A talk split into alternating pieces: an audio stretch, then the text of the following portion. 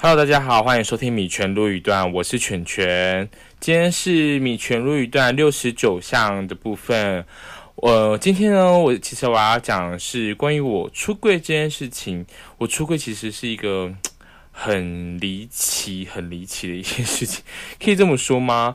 就是呃，我们我的出柜故事跟神明有关系。就是之前有些人在别的 podcast 可能听听过我讲过类似的事情，但是这个频道目前还没有讲过。那我就还是会再讲一次。就是呢，呃，在我大学高中升大学的时候，那那个暑假，然后我的外公。然后身体就是那个那阵子就是非常的不 OK，然后我妈妈那边的亲戚就是就说什么说要请神明啊来帮忙什么之类的，然后我们那时候就是我们家的主神是济公师傅，然后在那时候，在那时候就是在那时候呢，就是呃我们。呃，他就是请来的那个师傅，是我们就是不认识的。然后他就是讲，就是讲一些什么话，很就很基本的话，就讲一讲之后，然后就看到我妈跟我阿姨还有我姐，然后就是到就是说要清场，说有话跟我们讲这样子。然后那时候我我人在台北，所以这件这些事情都是我姐跟我我妈跟我讲的。就是清场完之后，他就说你家小儿子吼喜欢男生。啊，这要处理几嘞，就要处理一下，然后这样的人际关系才会变好。然后我想，然后我听到这边的时候说什么意思啦？然后为什么神明也要出手管这件事情？然后我那时候觉得一脸疑惑。然后听到后面的时候，就是我妈就回来台北的时候，因为我妈才不太敢问，然后就请我姐来帮忙问这件事情。然后我姐就问我，就说全。问你哦，就是这件事情，如果你你想回答就回答，不想回答的话也没关系。然后我说怎么了？他说，嗯，就是这次回去屏东啊，就是怎样又怎样。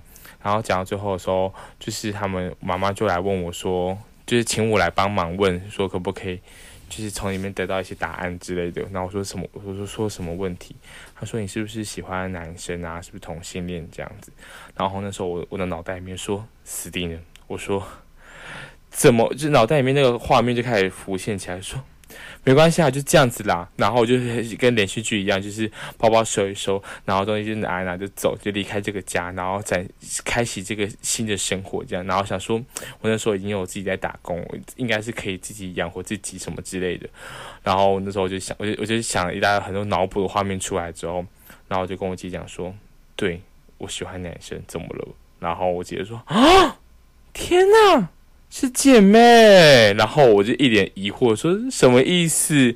然后后来我姐说太好了，然后就是嗯，我很开心你会讲出来什么之类的。因为那时候其实我因为因为这件事情而让我的个性非常的自闭，就是比较不会特别跟别人讲说我的我的性向啊，或者是我自己的事情，包含我在家里也不会讲我的任何事情，在学校发生的事情。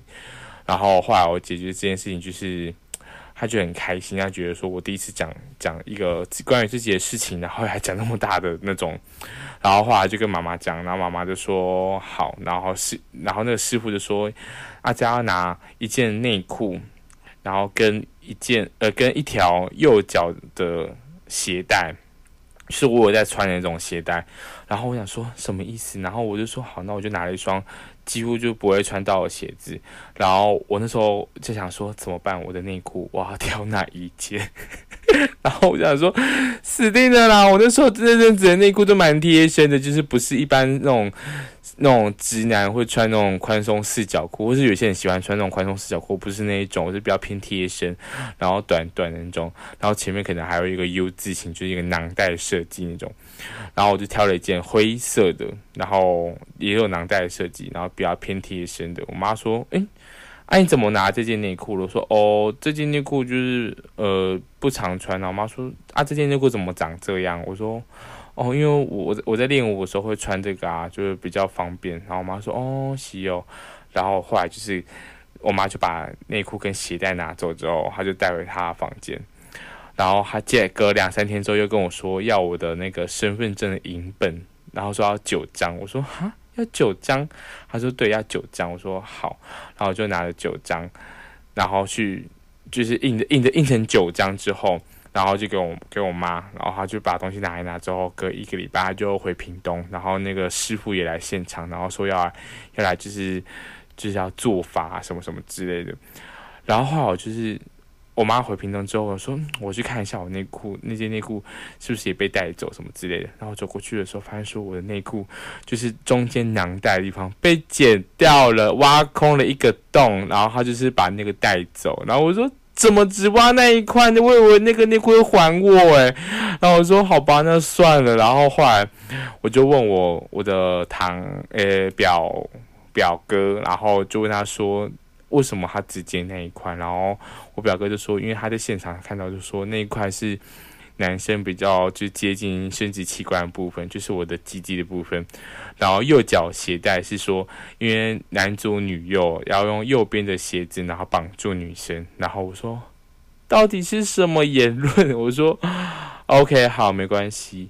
然后后来做完法之后，然后我拿拿东西也被也也也被化掉，就被烧掉之后。我拿到是一个，就是那种大卖场会看到那种大红色的直男视角裤，然后上面还有一些什么发财啊、麻将大师席那种。有时候好丑，然后他就说 要要跟着那个上面有个红绷红包袋，然后里面装着我那九张的身份证，然后把它卷在一起，放在我的床头柜，要摆一百零八天，然后一百零八天之后会拿去化掉。后来就超摆超过一百零八天之后，然后我也忘记，然后一直放在床头，然后就放很久，放很久，放很久，放到我已经已经要搬家，一个可能已经过一两年了吧。我看到哎，怎么还在？我把它丢了，这桶把它丢掉。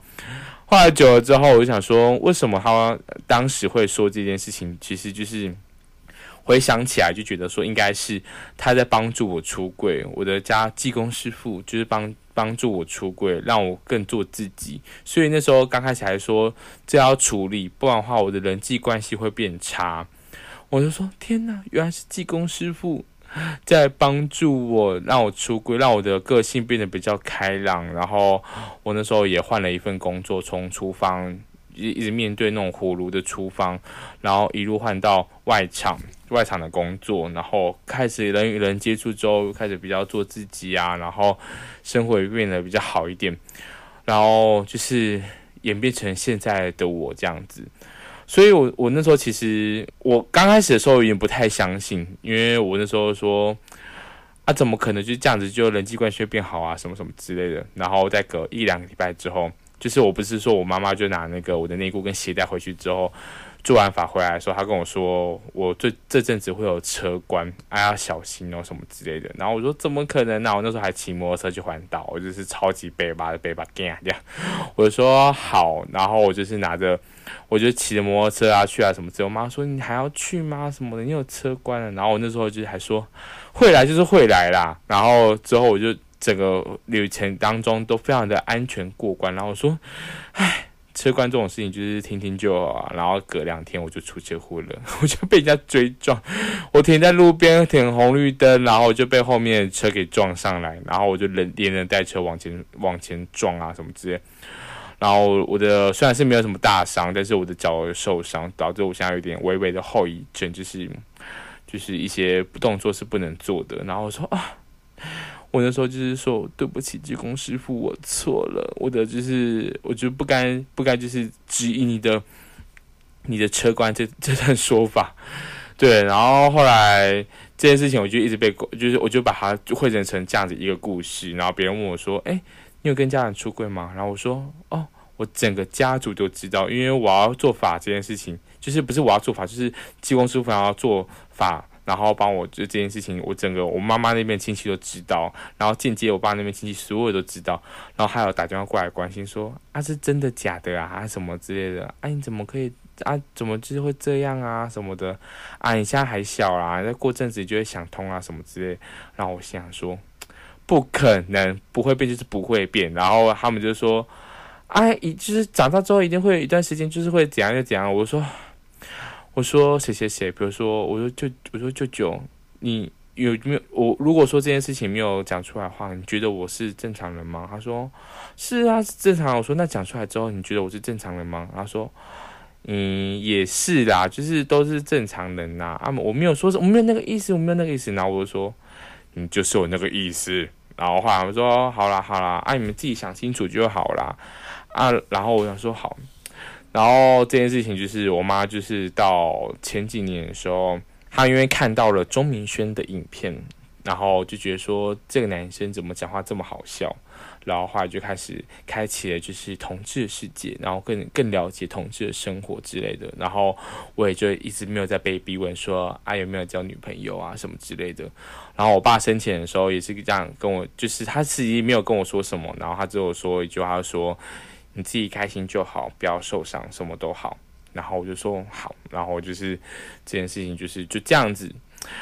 没错，以上就是我 出柜的故事，and 就是我觉得属于一个非常幸运的，在一个非常幸运的家庭里面，就是出生，and 面对就是这些故事出柜的事情，就是有我的我的姐姐、我的哥哥，就是在旁边帮忙讲话什么之类，让我的这段故事就不会这么的坎坷啦。对，好。对，之后大家有会有想要听我讲一些什么关于我的小故事的话，也可以留言跟我讲。然后我们下次再见喽，拜拜。